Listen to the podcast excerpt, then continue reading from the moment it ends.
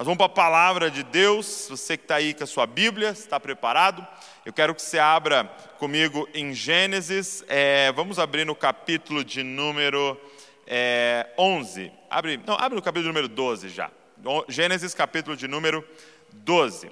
É, nós estamos na nossa série Origens. E como o Tiago disse aqui, nós estamos nesse momento onde é, não é viável para a gente fazer o nosso culto presencial, para não espalhar ainda mais o vírus, mas isso não pode parar a igreja. Na verdade, eu creio que isso contribui para o avanço da igreja. Por quê? Porque agora você está reunido na sua casa.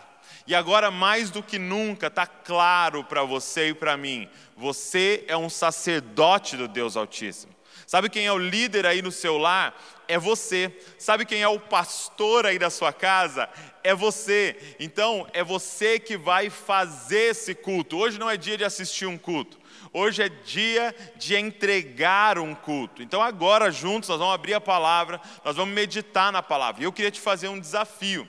O desafio é o seguinte: é você, ao terminar a palavra, ao terminar essa ministração, você continuar a conversa aí com a sua família ou quem, tá, com quem está na sua casa. Isso, continua a conversa, continua a pensar como que a gente aplica isso que a gente vai é, ouvir aqui hoje. Como é que a gente vive isso na prática da nossa casa, aquilo que a gente vai falar, conversar aqui hoje da palavra de Deus. Então, terminando esse culto público, o culto continua na sua casa. Você vai almoçar e no almoço qual vai ser o assunto? Abraão e o que a gente aprendeu aqui juntos e como colocar isso em prática na segunda-feira ou ainda hoje, ok? Então o culto não acaba aqui, ele continua aí na sua casa. Deixa eu te falar uma outra coisa.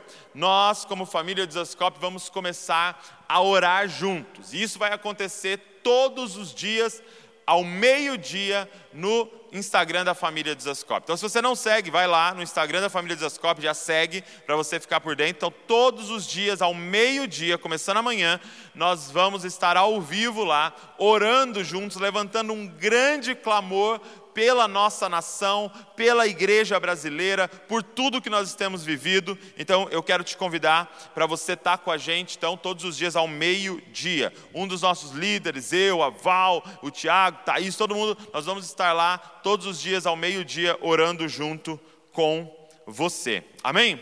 Vamos lá. Está com papel, está com caneta aí? Lembrando que o chat aqui é é, é, a nossa forma de se comunicar. Eu estou com ele aberto aqui, ó. Então, se você mandar um aleluia, eu já ouço aqui, ó.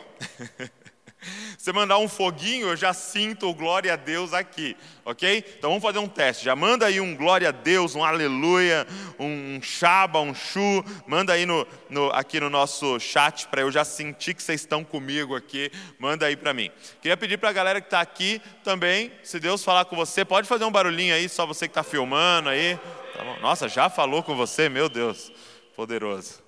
E também, se alguém depois puder pegar uma água para mim, eu agradeço. Olha aí a galera aqui, ó, já mandando glória. O Erivan está por aqui, a Isabela, a Tainá, o William, a Jéssica, o Cleve. A galera aqui já com a gente. Muito bom. E você pode pegar também esse link e mandar para alguém, para que essa pessoa também possa participar aqui com a gente hoje. Vamos lá?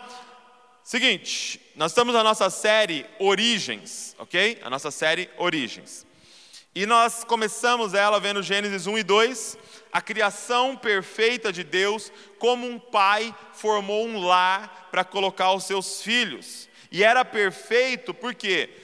Porque esses filhos eram completamente submissos a esse Deus, a esse pai que também é um rei.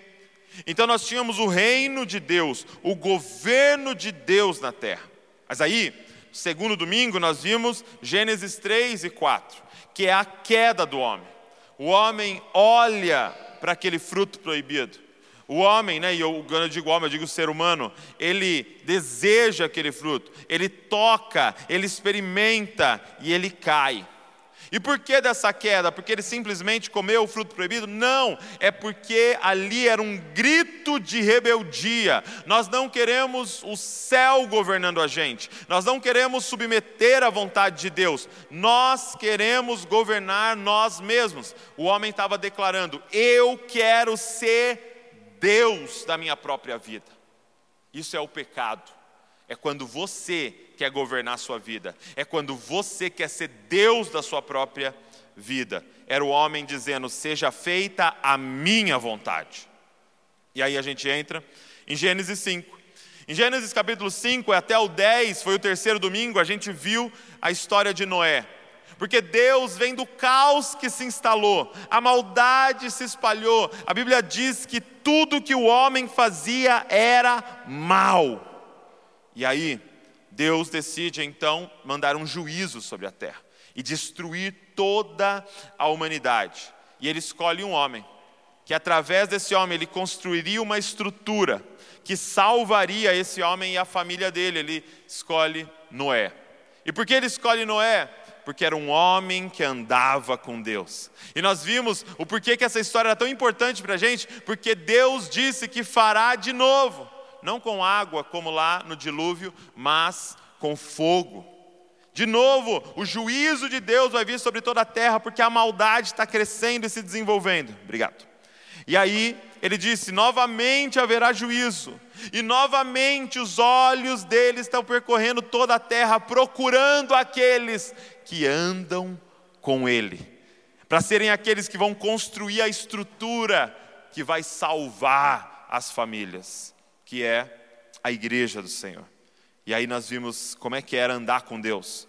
E aí depois, na sequência, nós vimos Gênesis 10 ao 11. O Tiago pregou na semana passada, então, dessa estrutura que o homem começa a montar. A partir da família de Abraão, é, a partir da família de Noé, perdão, é, um dos filhos, Can, ele se rebela contra o pai e, e da descendência dele a maldade começa a se espalhar de novo. E aí um homem se levanta chamado Nimrod. E esse homem toma uma decisão: eu vou construir uma cidade e eu vou construir uma torre. Eu vou construir uma cidade que vai trazer todos os homens para ela, nós vamos ter só uma língua, e eu vou construir uma torre, e essa torre, que é a Torre de Babel, ela vai alcançar Deus. E aí você fala, meu Deus, que maravilhoso, Nimrod era um profeta do Senhor. Não. Porque você tem que entender uma coisa sobre Babel, sobre a mentalidade babilônica que o Tiago enfatizou aqui na semana passada. A mentalidade babilônica é a seguinte, presta atenção. Ela quer pegar Deus e tirar ele do fim e colocar ele no meio. Olha o que, olha o que Nimrod queria. Eu quero construir uma torre para alcançar Deus, para fazer o meu nome grande. Ah. Ah, não, eu quero alcançar Deus. E sabe que é muito louco? Porque tem muita gente todo domingo buscando a Deus com uma mentalidade babilônica. Não, mas eu estou indo no culto, eu, eu dou dízimo, eu, eu oferto, eu, eu, eu, leio Bíblia. Mas sabe por que, que você faz tudo isso? Para ter Deus no meio, como um meio de conseguir a sua vontade. Isso é Babilônia. Vamos construir uma torre para Deus, vamos fazer a obra de Deus, para quê? Para Deus fazer a nossa vontade. Ah. Babilônia, muitas vezes não anula Deus, ele desloca Deus. E Deus agora nos serve. É a mentalidade da idolatria. Gente, o que é um ídolo? O que é um ídolo? Um ídolo é um meio para conseguir a minha vontade. Todo idólatra não adora o ídolo, adora a si mesmo. O ídolo é só um meio de ele conseguir o que ele quer. Ah, eu adoro o Deus da fertilidade. Não é que eu amo o Deus da fertilidade, eu me amo. Ah, eu adoro o mamon, o dinheiro. Não é que a pessoa ama o dinheiro, ela se ama e ela usa o dinheiro para ela ela usa o Deus da fertilidade para ela, ela usa o sexo para o prazer dela, ela transforma tudo no meio para ela conseguir o que ela quer. Isso é Babilônia. Isso é que vai virar a grande Babilônia em Apocalipse. Isso é o império do anticristo. deslocar Deus. E aqui eu te falo qual é a pior idolatria que existe. Sabe, ao meu ver, sabe qual é a pior idolatria que existe? É quando você transforma Jesus no seu ídolo. Ah, como assim, Douglas? Transformar Jesus no seu ídolo? É, porque ele não é o seu Senhor, ele é o seu amuleto para você conseguir o que você quer. Aí você chega diante de um carro que você quer e fala: você vai ser meu, em nome de Jesus, como Jesus fosse o meio para você conseguir suas coisas. Como se Jesus servisse você. Isso é Babilônia. Isso é a torre de Babel, uma estrutura construída para eu conseguir o que eu quero, para eu fazer o meu nome grande. E Nimrod está fazendo isso, construindo uma cidade para ele ser o imperador do planeta. É essa mentalidade de Nimrod, de Babel, que está por trás de todos os tiranos da história. Sabe quem era? Qual era o espírito em Hitler? O espírito babilônico. Qual era o espírito em César? Qual era o espírito em Herodes? Qual era o espírito no Alexandre o Grande? Sabe qual era o espírito em cada tirano que aparece na história, querendo dominar sobre toda a terra? Esse espírito babilônico. E Deus vem e frustra isso que está acontecendo. Deus vem e separa as línguas, e agora eles não conseguem se entender para espalhar eles na terra. Deus vem e frustra os planos desse imperador que queria ser rei sobre toda a terra. Sabe por quê? Porque o próprio Deus tem um rei para toda a terra. Ele frustra esse rei, porque isso era um falso rei. Ele tinha um rei verdadeiro que vai vir e que vai reinar sobre toda a terra. Ele frustra a construção dessa cidade, por quê? Porque ele mesmo está construindo uma cidade que em Apocalipse diz que vai descer, e que a partir dessa cidade, nós não vamos falar uma língua só, todas as línguas vão adorar o mesmo Deus. Então, ele apresenta um novo plano. Deus, quando frustra os nossos planos, Ele não deixa a gente sem plano, Ele apresenta um novo plano. E a gente chega então em Gênesis, capítulo de número 12. Ele fala: Nimrod, deixa eu te mostrar como é que eu faço as coisas. E aí em Gênesis 12, eu quero que você abra aí Gênesis 12, no verso de número 1, diz assim: olha.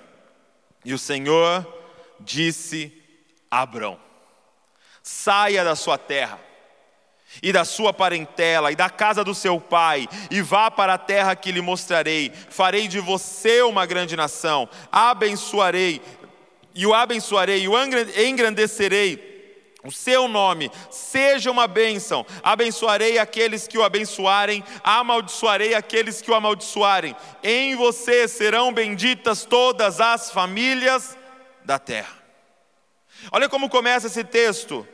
O Senhor disse a Abraão: saia da tua terra, da sua parentela e da casa do seu pai, e vai para uma terra que eu te mostrarei. Por que, que esse saia, começa com esse saia? Porque Abraão estava no meio da mentalidade babilônica. Abraão, ele é de Ur dos Caldeus. Ur dos Caldeus, para você entender, gente, era como se fosse a Nova York da época. Era o centro, era uma cidade cosmopolita, era o centro mais importante da civilização da época. Tudo acontecia ali. Você tem uma noção, historiadores dizem que ali foi criado a linguagem escrita. Então você vê o nível de tecnologia, o nível de inteligência que estava naquele lugar, e Deus fala assim: Abraão, eu vou fazer o seu nome famoso. Lembra que Nimrod queria fazer o nome dele famoso? Agora Deus está falando: eu vou fazer o teu nome famoso, mas não vai ser no meio do centro mais importante da terra para a humanidade. Eu vou te levar lá para uma periferia, um lugar esquecido, e lá eu vou fazer o seu nome famoso, porque não vai ser a partir das suas obras, vai ser a partir do que eu vou fazer. É o que eu vou fazer na sua vida. Sabe, ele chama Abraão do meio. Abraão, gente, você tem que entender, ele era um idólatra.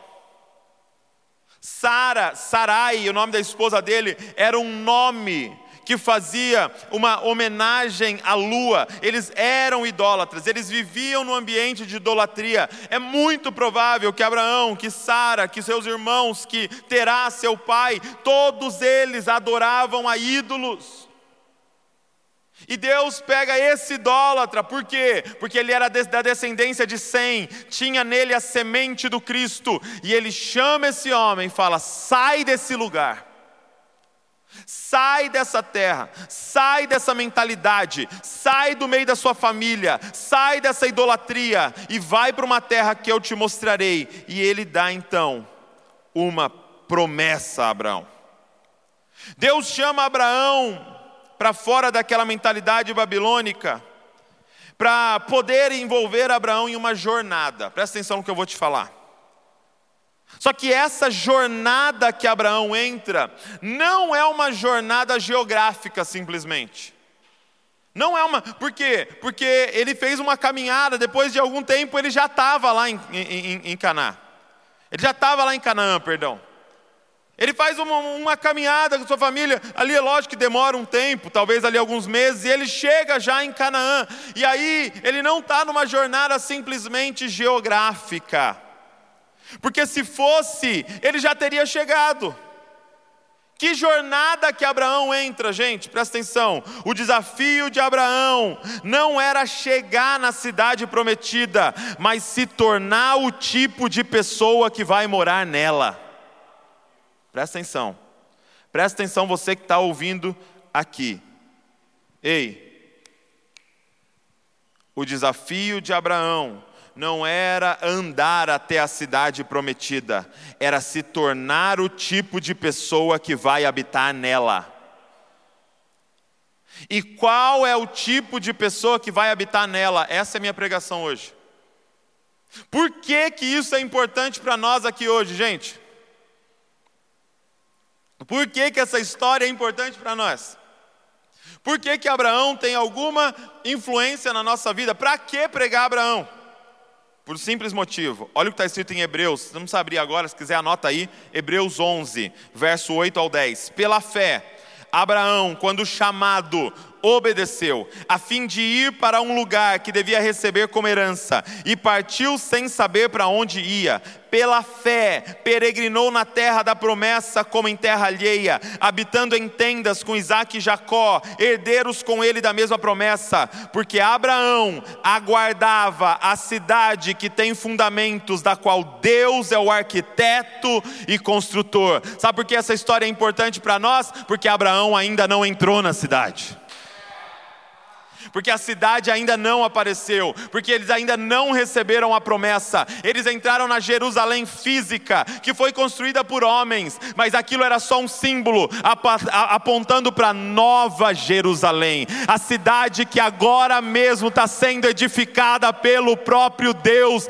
e que em breve descerá dos céus e será estabelecida na terra. E quem vai morar nessa cidade? A família de Abraão.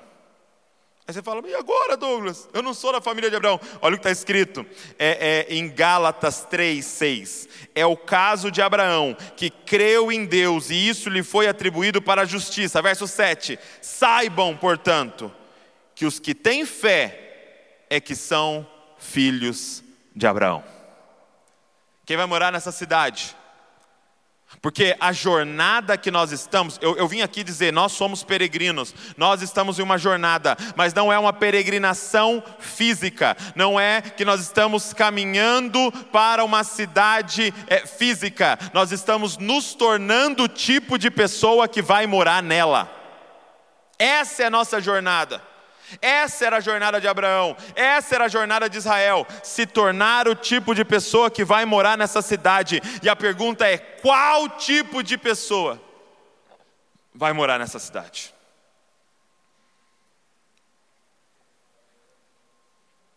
Meu irmão, eu não sei se você já foi nessas grandes cidades do mundo. Você teve a oportunidade de ir numa Nova York, de ir em Paris, de ir em Roma, de ir em Tóquio. E, e, e, quando você vê, eu tive a oportunidade em algumas, mas você vê naqueles documentários, que coisa maravilhosa. Bom, eu, eu tive a oportunidade de ir na, na, Torre Eiffel. Você olha aquilo ali e você fala, meu Deus, como o homem, o homem é capaz de construir isso. Quando você olha as construções, quando você fala, você fica maravilhado a ponto de você ficar um tempo olhando assim, falando, não é possível que um homem é capaz de construir isso. Agora, deixa eu te falar, você consegue imaginar a cidade onde Deus é o arquiteto? Deus é o arquiteto e construtor, não é o, um empreiteiro qualquer. ah, meu irmão, eu quero morar lá eu quero habitar nessa cidade. Só que só vai ter um tipo de pessoa que vai habitar nessa cidade. E a jornada que nós estamos é para se tornar esse tipo de pessoa. Quem é o tipo de pessoa que vai morar nessa cidade? Eu quero que você guarde isso. Os justos que vivem pela fé. Só tem um tipo de pessoa que vai morar nessa cidade: os justos que vivem pela fé. Porque Abraão se tornou o tipo de pessoa que vai morar nessa cidade, porque ele se tornou o justo, que vive pela fé. E o justo viverá pela fé. Agora, o que é ser um justo que vive pela fé? Vamos lá, eu quero te falar três coisas antes da gente ir para casa. Primeiro, o justo que vive pela fé, ele é alguém, presta atenção no que eu vou falar agora. Se você estiver anotando, você faz muito bem. O justo que vive pela fé, ele é alguém que tem um futuro, uma promessa. O justo, esse tipo de pessoa que vive pela fé, é alguém que tem um futuro. Dá uma olhada em Gênesis capítulo de número 12. Vai lá, Gênesis 12, do 1 ao 3. Gênesis 12, do 1 ao 3. O Senhor disse a Abraão: Abraão, saia da tua terra da sua parentela, da casa do seu pai, e vá para a terra que lhe mostrarei. Olha, tudo no futuro. Farei de você uma grande nação, e o abençoarei, e o engrandecerei, engrandecerei o seu nome. Seja uma bênção. Abençoarei aqueles que abençoarem, amaldiçoarei aqueles que amaldiçoar. Em você serão benditas todas as famílias da terra. O que, que Deus estava dando para Abraão? Um futuro. Por quê, gente? Porque na é, é, mentalidade babilônica não tem futuro, ok? Vou ficar de pé aqui, gente, arruma aí para mim. A mentalidade babilônica não tem futuro, guarda o que eu estou falando para você. Como que era a mentalidade idólatra? Eles tinham um calendário que a gente chama cíclico, ok? Peguei até essa corda aqui, esse, esse fio para te explicar. O que é um calendário cíclico? Ele é um calendário que ele é um círculo. Mais ou menos assim, ó. Imagina que essa é a linha do tempo. A linha do tempo babilônica, ela é assim, ó. Um ciclo. Então eram ciclos de festas, ciclos de sacrifícios. Era um sacrifício para o Deus da fertilidade, aí era um sacrifício para o Deus da colheita, aí era um sacrifício para o Deus disso, aí era um sacrifício para o Deus daquilo, e depois voltava. E você começava tudo de novo. Agora o sacrifício para o Deus da colheita, e o sacrifício para o Deus da fertilidade, e o sacrifício para o Deus disso, e o sacrifício para o Deus sol, e o sacrifício para o Deus chuva. E aí acabava. E começava tudo de novo. Essa é a mentalidade babilônica. E essa é a mentalidade que a humanidade vive. Qual é a diferença no nosso tempo? Que são outros eventos. Mas a gente vive nesse mesmo ciclo. Você pergunta: o que você está tá fazendo? Ah, eu estou trabalhando para comprar é, é, o meu carro. Ai, que legal. Aí comprou o carro. E agora? Estou trabalhando para trocar ele. para quê? Para depois eu comprar outro. Para quê? Para depois eu ver um outro. Para quê? Para depois eu ver um outro. Você entende? Não, agora nós estamos aqui esperando chegar a Páscoa. É mesmo? Para quê? Para depois esperar chegar a festa junina. É, para quê? Para depois nós esperar chegar o 7 de setembro. Para quê? Para depois nós esperar chegar ali o, o, o Natal. Para quê? Para depois nós esperar. A gente vive de evento em evento, de festa em festa, porque não tem futuro. É esse, esse, essa escravidão cíclica. É como, gente, presta atenção no que eu vou falar. Esse sistema babilônico que a gente está vivendo colocou a gente em uma rodinha de hamster. Você corre, corre, corre, corre, não sai do lugar. Por que estamos caindo em depressão? Porque não aguentamos mais correr numa esteira. Que a depressão, gente, é não ter esperança de futuro. Porque você entrou num ciclo. Um ciclo repetitivo. A sua vida está sendo repetir o que a sua família fez. Você está repetindo o que sua mãe fez. Você é mandona igual a sua mãe. Você já está abandonando seus filhos como seu pai fez. Não, eu não saí de casa. É, mas faz quanto tempo que você não senta e brinca com eles? Porque o que, que você está vivendo? Um ciclo. Comamos e bebamos, porque amanhã morreremos. O que importa é só o hoje, porque não temos futuro. É uma vida sem escatologia, é uma vida sem a esperança abençoada. O que, é o justo que vive pela fé? Ele recebe um futuro de Deus. Sai da tua terra, do meio dessa rodinha de hamster, e de repente Deus faz assim com a história. Ó. Agora, agora eu não estou esperando a próxima festa, eu estou esperando a eternidade chegar. Agora eu estou olhando para a cidade que não foi construída. Agora eu tenho, eu não estou de, de, de, estação em estação. Não estou na festa do verão, na festa do outono, na festa da primavera, na festa da colheita, na festa. Não, eu estou agora caminhando com Deus na história de Deus. E eu tenho uma escatologia, eu tenho uma esperança abençoada. Eu sei aonde tudo isso termina. Ei, pode acontecer o que acontecer no hoje. Eu sei aonde tudo isso termina. Termina no nosso rei esmagando a cabeça da serpente, governando sobre toda a terra. Eu não tenho medo do próximo presidente, eu não tenho medo do próximo governo, eu não tenho medo da próxima crise, por quê? Porque eu sei aonde os meus olhos estão fixos.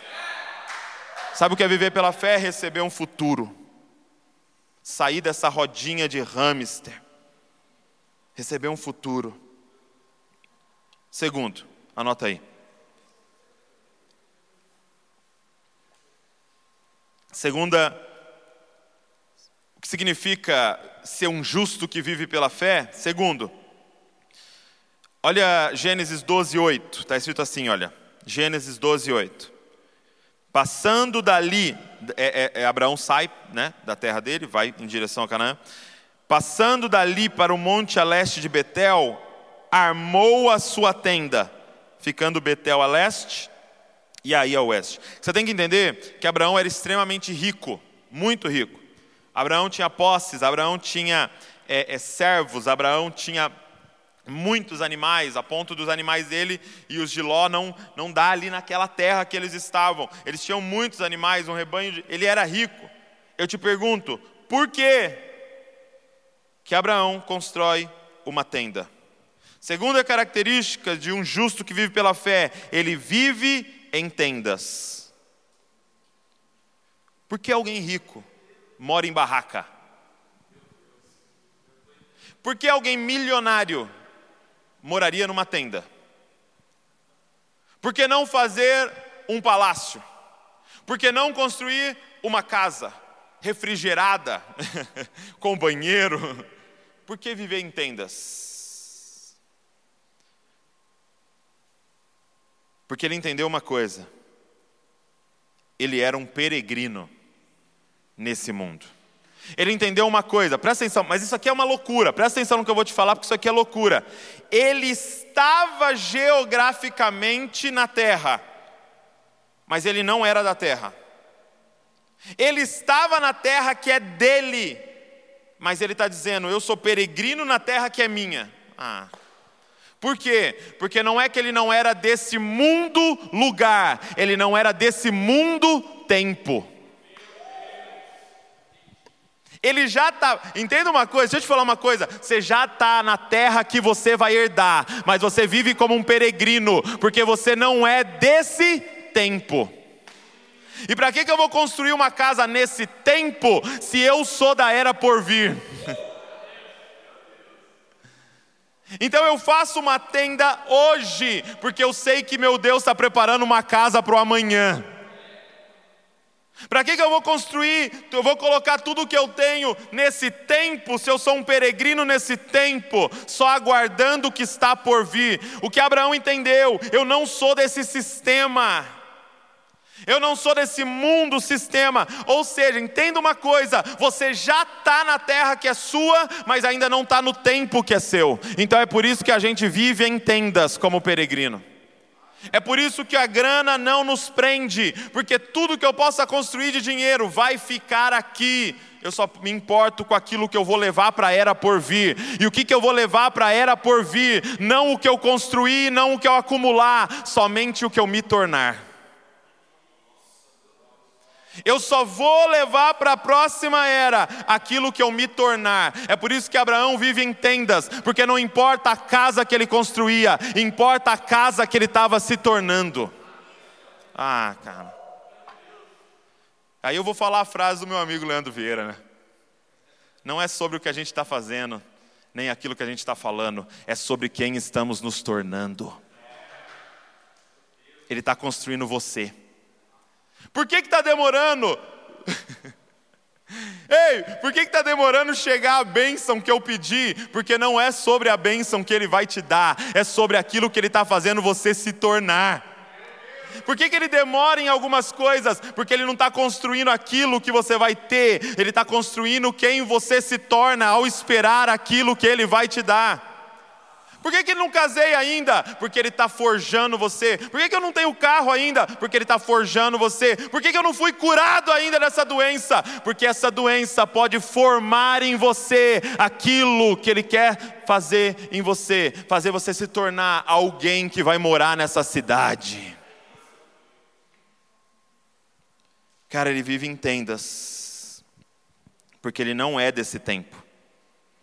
Eu lembro que uma história de um casal de missionários que passa a vida é, no campo missionário. A vida, eles gastaram anos, décadas no campo missionário, entregando a vida pelas missões, enviados por uma igreja tal, e, e aí eles já estão velhinhos e eles decidem voltar, decidem aposentar. E eles voltam. E, e eram tempos antigos, então eles voltam de navio né, mandam carta avisando que iriam voltar para deixar tudo preparado tal, e aí eles voltam, e aí o, o, o velhinho, o homem falando, cara, quando a gente chegar lá, imagina a igreja vai nos receber, você imagina a festa, porque é anos plantando igreja, servindo no campo missionário, nós estamos voltando para nossa casa, você imagina a festa, e aí de repente o navio chega, e aí ele fala, gente, vai, vamos descer, nós vamos descer, você imagina a igreja, a alegria, eu consigo imaginar os tambores, as coisas, e aí ele começa a ouvir um barulho de festa, uns tambores, começa a ouvir uma gritaria lá fora, ele fala, meu Deus, chegamos em casa, tal, e aí de repente, desce a galera mais rica primeiro, e ele descobre que aquela festa era para uma outra pessoa. E aí chega a vez deles de descerem e não tem ninguém lá. Não tem ninguém esperando eles. E aí eles vão caminhando para casa, aquele sentimento estranho. Chegou em casa, mas ninguém aqui, a igreja não está aqui, e aí eles vão para a casa deles, e a mulher entra em casa e já começa a organizar a casinha lá que tinham preparado para eles e tal, e ela começa a arrumar, a lavar uma louça aqui, arrumar as coisas, e esse cara está andando de um lado para o outro, pensando, meu Deus, ninguém, o que, que é isso tal? Aí ele revoltado, ele fala para a mulher, eu vou dar uma volta, aí ele dá uma volta tal, e, e com raiva, e a mulher lá é, é, lavando a louça e orando e falando com Deus, e esse cara com raiva tal, e aí ele volta para casa com raiva, e, e ele pergunta: E aí? O que, que você está fazendo? Ela falou: Estou orando. Então pergunta para Deus aí, se é isso que ele faz para alguém que volta para casa depois de um tempão na, missão servindo ele, se é isso que a gente recebe. Pergunta para ele que é isso que eu ganho quando eu chego em casa. E aí ela falou assim: Eu já perguntei. E aí? E ele já respondeu. O que, que ele falou? Ele disse assim: Quem disse que vocês chegaram em casa? Quem disse que esse tempo é quando eu vou recompensar vocês? Ah, meu irmão, tem uma cidade sendo preparada, aonde o próprio Deus é o arquiteto. Você crê nessa esperança abençoada? É só assim que a gente viverá em tendas.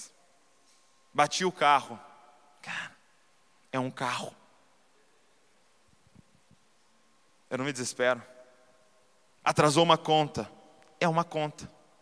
Eu não me desespero. Aconteceu tal coisa, aconteceu aquilo outro. Isso não tira o meu sono. A única coisa que pode tirar o seu sono é se você não está se tornando aquilo que você tem que se tornar. É por isso que o pecado tem que tirar o nosso sono. Vive em tendas. E por último, terceiro, olha o verso de número 6, Gênesis 12, verso de número 6, diz assim: Abraão atravessou a terra até Siquém, até o carvalho de Moré Nesse tempo, guarda isso, guarda isso. Nesse tempo, os cananeus habitavam essa terra. O Senhor apareceu a Abraão e lhe disse: Darei essa terra à sua descendência. Ali Abraão edificou um altar ao Senhor que lhe tinha aparecido. Sabe o que justos que vivem pela fé fazem? Altares. Você pode perguntar: justos que vivem pela fé constroem alguma coisa aqui? Sim, altares. É, é, quando Abraão chega nesse lugar, que é a terra que ele herdaria, sabe o que Deus fala para ele? Olha que interessante, essa frase aqui que eu pedi para você destacar. Diz assim: olha, neste tempo os cananeus habitavam essa terra. Neste tempo, por que essa frase, gente? Neste tempo os cananeus habitavam nessa terra. Sabe por que essa frase? Ele estava informando Abraão: você vai herdar essa terra, mas por enquanto tem principados e potestades nessa terra. Ei, você vai herdar essa terra, mas por enquanto tem uma mentalidade governando essa terra. Mas por enquanto tem um Deus dessa era governando essas pessoas. Então Abraão entra em um lugar que tem principados e potestades. Abraão entra em um lugar que tem o Deus dessa era. Abraão entra num lugar que é governado por uma mentalidade babilônica. E o que ele faz então? Ele constrói um altar ali no meio. O que, é isso, Douglas? Um altar. Ele está dizendo: ei, vocês podem adorar quem vocês quiserem. Nesse pedaço de terra, nós adoramos ao único Deus que existe. Ele abre como que uma embaixada do reino de Deus no meio de uma mentalidade satânica. Olha o que Jesus disse: Eu não vou tirar vocês do mundo, mas eu vou proteger vocês no meio do caos, porque vocês são a família profética, são aqueles que apontam para o futuro que eu prometi. A casa de vocês será uma embaixada do reino de Deus. A casa de vocês será no meio da Babilônia, mas quando olharem, verão a nova Jerusalém na casa de vocês, porque a língua que fala na casa de vocês já é a língua da era por vir, a língua do amor porque os princípios da casa de vocês já são os princípios da era por vir, os princípios de Deus, porque o rei da casa de vocês já é o rei da era por vir, Jesus Cristo. No meio dos cananeus, ele constrói um altar. E quando você constrói um altar, você não se contamina com o que está ao seu redor. É interessante que quando Abraão sai da sua terra, a Bíblia diz que ele leva o sobrinho Ló. E Abraão e Ló começam, é, é, na verdade, os pastores de Ló e os pastores de Abraão começam a brigar, porque eram pastores da Batista e da Assembleia de. Estou brincando, nada a ver.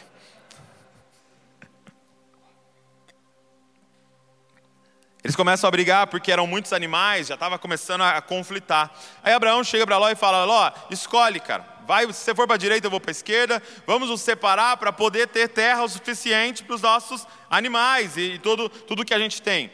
E Ló olha e ele escolhe pelos olhos, justo que vive pela fé, ele escolhe pelos olhos, ele escolhe é, a região de Sodoma e Gomorra. Região mais perversa que tinha na terra. Tanto que na sequência, depois, Deus aparece para Abraão para ir lá destruir Sodoma e Gomorra. E Deus destrói Sodoma e Gomorra porque não tinha dez justos na cidade. E ele escolhe ir para lá. E ele vai. Mas entenda, onde Abraão estava não era tão bonzinho assim. Cananeus viviam ali. E ele vai para Sodoma e Gomorra. Só que qual é o erro de Ló? Em nenhum lugar está escrito: Ló edificou um altar. E o que acontece? A mentalidade de Sodoma e Gomorra entra na família de Ló. Cara, deixa eu fazer uma pergunta: será que a mentalidade desse mundo não está entrando na sua família? Porque você não constrói diariamente um altar dentro da sua casa. Um justo que vive pela fé é um justo que constrói altares. Quando os anjos vão para destruir Sodoma e Gomorra, eles encontram Ló. Por intercessão de Abraão, eles encontram Ló e eles falam: Olha, eu vou destruir tudo, vamos embora. Gente, eles estavam tão tomados por amor àquele mundo, por amor àquele século, por amor àquela mentalidade, que o anjo tem que pegar eles pelo braço e arrancar eles de lá. Vem! E não olha para trás. Sabe o que acontece? A mulher dele olha para trás ah, como eu amo esse lugar. Ah, minhas coisas. Ah, os meus sapatos. Ah, minha televisão. Ah, minha vida antiga. E ela se torna uma estátua de sal. Eles estavam saindo de Sodoma, mas Sodoma estava dentro dela, porque ele não construiu um altar ele vai com as filhas, e ele vai para uma região e fica dentro de uma caverna. Sabe o que as filhas fazem? Elas olham para todo lado e falam: Não tem homem aqui, né? Parece algumas moças nas igrejas, né? Tem homem aqui, meu Deus do céu. Não tem nenhum homem aqui, nós vamos morrer sem descendência. Sabe o que elas. A, a ideia que elas têm: elas embebedam o pai e engravidam do pai. Deixa eu te fazer uma pergunta. Elas eram virgens. Da onde elas tiraram isso? Sodoma. A mentalidade do lugar entrou nelas, porque o pai não construiu um altar. O justo que vive pela fé, ele vive construindo altares aonde ele chega. Aonde ele pisa, ele constrói um altar. Por quê? Porque ele sabe que ele precisa ser uma embaixada do reino de Deus naquele lugar. Ei, nós não estamos orando para ir para o céu, nós estamos orando para ser representantes do céu na terra. Venha o teu reino e seja feita a tua vontade aqui na terra, como ela é feita no céu. Construa um altar, é o altar da oração, é o altar da palavra, é o altar da santidade, é o altar do culto. Ei, no domingo você tem que reunir a sua família e cultuar o Senhor. Todo dia faz devocional com seus filhos, todos os dias levanta um altar ao Senhor naquele lugar. Agora, para a gente encerrar, como se tornar um justo que anda pela fé? Nós vimos que o justo que anda pela fé, as características dele é que ele tem um futuro, uma esperança abençoada, uma promessa. Ele vive em tendas, porque ele entendeu que ele não é desse tempo, ele não é desse mundo, ele não é desse século, ele não é dessa mentalidade. E ele constrói altares aonde ele chega, porque ele tem uma missão, ser a embaixada do reino. Agora, como é que se torna esse justo? E a resposta é muito simples, eu quero que você anote aí. Você precisa se casar com Deus. Como é que eu me torno esse justo? Você precisa se casar com Deus. Por que, que Abraão é o justo que vive pela fé? Porque Abraão fez uma aliança com Deus. Melhor, Deus fez uma aliança com Abraão. Deixa eu te falar uma coisa. Eu disse que nós temos que nos tornar o tipo de pessoa que vai morar nessa cidade. Como é que se torna esse tipo de pessoa? Guarda isso agora. Crer que você já é é a única forma de se tornar. Ok? Guarda essa frase. Crer que você já é, é a única forma de se tornar. Na palavra de Deus, você não faz para ser, você crê para ser. Na palavra de Deus, eu não faço para ser, eu creio que já sou para me tornar. Como assim, Douglas? Presta atenção. A palavra de Deus, ser justo, não é como uma faculdade que você faz ela cinco anos e aí no final você se torna o engenheiro, se torna o médico, se torna o advogado. Não, a palavra de Deus não. A palavra de Deus, né, na palavra de Deus, quando você se matricula, você é declarado advogado. Você é declarado médico, e se você crê na declaração, você se torna. Deixa eu te dar um exemplo que vai clarificar para você, que é o exemplo exatamente do que acontece aqui. É como um casamento. Eu lembro do dia do meu casamento, 6 de dezembro. 6 de dezembro de 2008. Olha só, 6 de dezembro, eu chego lá, diante do altar, eu e a Val. Aí nós estamos lá, o solteiro Douglas, ok? E o solteiro Valéria, e a solteira Valéria, ok? Então, os dois solteiros. Nós entramos solteiros. E nós caminhamos até aquele altar. E ali tem um pastor, que no caso era meu pai. E aí esse pastor fala lá, entra da minha, né? Entra todo mundo, florista, tal. E aí o pastor termina falando o seguinte, presta atenção. Eu vos declaro. Hum. Eu vos declaro marido e mulher, esposa. Olha que loucura. Naquele dia eu fui declarado o quê? Marido. Naquele dia eu sou marido. Deixa eu te perguntar. Eu saio dali sabendo ser marido? Hã? Eu piso para fora da igreja agora 100% marido? Não! Eu sou marido, mas não sou porque eu fui declarado marido. Agora, presta atenção no que eu vou falar agora. Eu só vou me tornar marido se eu crer que eu já sou. Eu não sou na prática, mas eu já sou declarado. E se eu crer que eu sou, eu me torno aquilo que eu creio que eu sou. É isso que ele está dizendo. Ele pega um idólatra no meio de Ur dos caldeus, servindo a outros deuses, casado com uma mulher que serve a outros deuses, filho de um homem que serve a outros deuses, e declara ele justo. Por aquilo que ele fez? Não pela declaração do próprio Deus, e ele declara ele justo, e agora Abraão crê que ele é justo, por isso ele se torna justo. É um casamento. É muito doido porque no casamento, eu. Casamento, gente, não é um contrato, ok? Contrato é aquilo que a gente faz com é, coisas, partes, né? Por exemplo, posso ter um contrato da casa, mas eu só estou. É, é, fiz um contrato de aluguel da casa, então eu só tenho contrato com aquela pessoa do aluguel.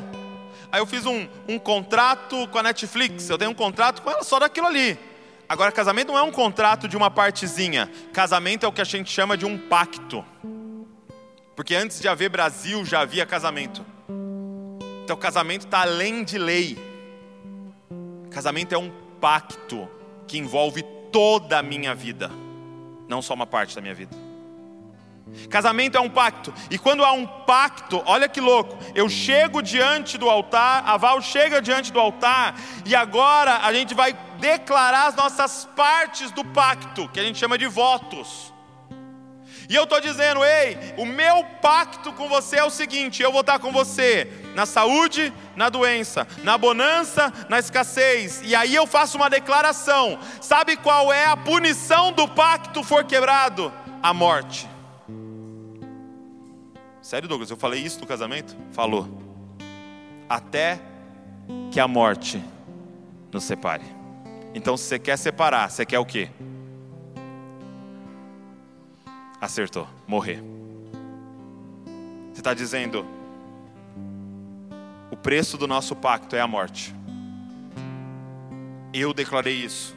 A Val declarou isso. E eu vou cumprir a minha parte do pacto. A Val vai cumprir a parte dela do pacto. E nós então vivemos esse pacto. E aí, em Gênesis capítulo de número 15, Deus vai fazer um pacto com Abraão. Em Gênesis 15, Deus então vai casar com Abraão.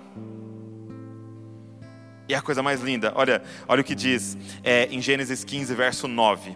O Senhor respondeu: Traga-me uma novilha, uma cabra e um cordeiro, cada qual de três anos, uma rolinha e um pombinho. Abraão trouxe todos esses animais, cortou-os pelo meio e pôs a metade é, é, metades uma diante das outras. As aves, porém, não cortou pelo meio. Por que, que ele fez isso? Presta atenção agora, para você entender a época.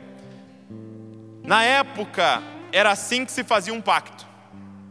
Na época, você trazia os animais, você cortava os animais no meio, colocava metade do animal de um lado, metade do animal do outro, fazia um caminho entre o meio dos animais despedaçados. E aí, os dois que fariam um pacto, o que, que eles faziam? Eles passavam no meio dos animais.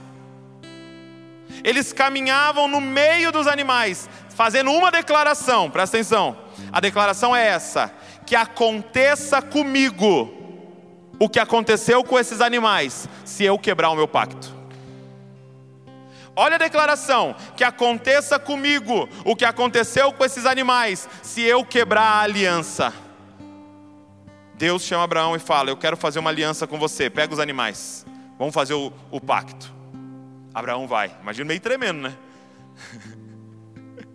E Abraão só olhando para os animais ali despedaçados, cortado ao meio, as entranhas para fora, e pensando: Meu Deus, será que eu sou capaz de manter esse casamento? E de repente, olha o que acontece, verso de número 17, Gênesis 15, 17. Quando o sol se pôs e houve densas trevas, eis que um fogareiro fumegante e uma tocha de fogo passaram entre aqueles pedaços dos animais. Naquele mesmo dia, o Senhor fez aliança com Abraão. Sabe o que Deus fez? Deus fez Abraão dormir. Deus fez Abraão dormir no meio do pacto. Você imagina? O noivo e a noiva, e de repente a noiva dorme no meio do casamento. E provavelmente Abraão estava ali num, num, sono, mas tendo uma visão, porque está relatado, então ele viu. É, é, é, e de repente o próprio Deus desce. E o próprio Deus passa sozinho no meio dos animais.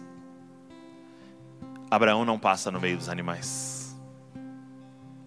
ele passa sozinho no meio dos animais. Sabe por quê? O que ele estava dizendo para Abraão? Abraão, a aliança com que eu vou fazer com você só depende de mim. Abraão, essa aliança que eu vou fazer com você é a aliança da graça. Presta atenção, Abraão. Se eu quebrar minha aliança com você, que aconteça comigo o que aconteceu com esses animais. Agora, Abraão, se você quebrar a aliança comigo, que aconteça comigo o que aconteceu com esses animais. Abraão, se você quebrar a aliança, se você quebrar o pacto, vai acontecer comigo o que aconteceu com esses cordeiros. Que Deus é esse? Que fez um pacto que Ele mesmo sustenta, porque Ele sabia que nós não éramos capazes de sustentar. E posso te dizer uma coisa, você que está aqui, que é um amigo do Evangelho, nós quebramos o pacto. E aconteceu com nosso Deus o que aconteceu com aqueles animais. Na cruz do Calvário, o Cordeiro de Deus foi mudo, sem abrir a boca, e entregou a vida dele para pagar por esse pacto quebrado. Para de novo pegar uma caixinha com uma aliança e dizer para você: quer casar comigo? Quer ser declarado justo e se tornar justo e habitar na cidade que eu mesmo estou construindo? Como se tornar justo? É crendo. Crendo em Jesus Cristo, o Cordeiro de Deus que tira o pecado do mundo. Crendo que a cruz, na cruz do Calvário, você foi declarado justo, crendo nesse pacto de Deus que é unilateral, que Ele disse: Eu vou cumprir e nada vai me impedir de te amar. Só tem um jeito, só tem um jeito de você rejeitar esse Deus, é você falar: Não creio, não quero, e não preciso de um Salvador. Mas se você está aqui hoje dizendo, eu preciso de um Salvador, eu não consigo manter esse pacto, mas Ele está aqui, cara, para dizer, eu cumpro esse pacto por você e declaro você justo. Douglas, mas eu estou no meio da idolatria, eu estou no meio da, da, da é, é, é, é, de, de, quebrar todas as leis de Deus, eu estou no meio do caos, eu estou no meio é, de, da perversidade, eu estou no meio. Você não sabe o que eu fiz ontem à noite, Douglas? Eu não sei, eu só sei o que ele fez há dois mil anos atrás e está declarando você hoje justo. Mas eu ainda não sou, mas creia que você já é, que você vai se tornar. Começa a caminhar nisso hoje. Cara, ouça o chamado de Deus, ouça a voz do noivo dizendo: Quer casar comigo e ser declarado justo. O que eu preciso fazer? Somente se entregar e crer. Porque lemos Bíblia, gente? Para nos lembrar que fomos declarados justos. Porque oramos, gente? Para nos lembrar que fomos declarados justos. Porque é, é, é, congregamos aos domingos para nos lembrar, entre irmãos, que fomos declarados justos. Mas eu não vejo, eu não vejo que eu sou justo, olha as coisas que eu faço. Você não vive mais por vista, você vive pela fé. Eu fui declarado justo, justo. E Abraão creu, e isso lhe foi imputado por justiça. Ele quer declarar você justo hoje. Feche seus olhos aonde você está.